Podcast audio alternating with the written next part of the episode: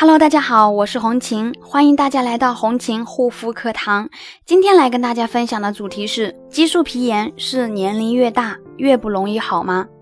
许多激素脸朋友呢，都嫌自己皮肤修复的太慢了，而且大家发现，年龄越大呢，皮肤就越不容易修复，所以恢复速度就比别人慢。那么激素脸的问题，真的是年龄越大，皮肤就越不容易好吗？其实一般来讲，激素脸确实是和年龄有一定的关系的，因为毕竟呢，年纪越大，身体的新陈代谢呢就会变得越缓慢，皮肤代谢也同样会变得更慢。原本长个痘痘可能几天一周就好了，但是呢，上了年纪之后呢，现在长个痘痘可能说一两个月痘印都还在。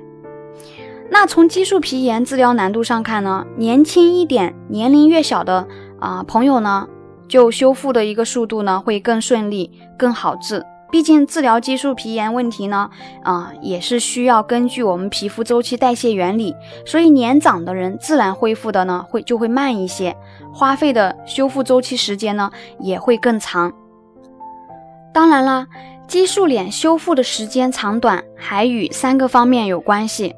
如果大家有激素脸方面的问题、肌肤所困扰，可以私信红琴幺三七幺二八六八四六零。第一个呢，激素脸的一个严重程度不同，就一般情况来讲，肯定是得激素依赖性皮炎啊，时间越短呢，越容易修复治疗；时间越长呢，那么修复的一个周期呢，也就会越长，因为。得激素脸时间短的人呢，皮肤的角质层可能并未完全被破坏，受损呢相对来说比较轻一些，所以呢是可以啊比较快的彻底治愈呢，修复呢也会快一些。而如果说得激素脸时间，比较长啊，皮肤受损比较严重的，那么在治疗修复过程当中呢，也就增加了难度，就会难一些，修复周期呢也就会更长一些了，修复就会慢一些了。第二个呢，就诊时间不同，我们都知道，无论什么病症都是啊，及早发现，早治早好，拖的时间越长呢，嗯，那么治起来也就会越越难一些，对不对？当然，激素脸呢。也不例外。一般来说，如果是在激素脸啊刚得激素脸初期，没有及时的发现以及重视起来，就会导致啊激素脸持续的加重。而如果说刚得激素脸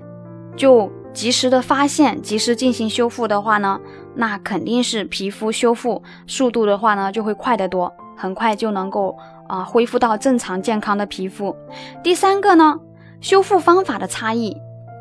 其中呢也有很大一部分激素脸的朋友呢，没有判断清楚自己啊激素脸病情的一个轻重程度，就乱用药、乱治疗、瞎折腾，当然也无法根据自己具体的病情去调整适合自己的治疗方案，就会导致治疗周期延长，耽误皮肤的修复啊，所以让皮肤呢得不到好转，甚至会更加严重。所以呢，激素脸一定要啊，针对性的去深层修复抗炎，以及呢，去恢复咱们受损的一个肌肤屏障，修复皮肤的一个再生能力，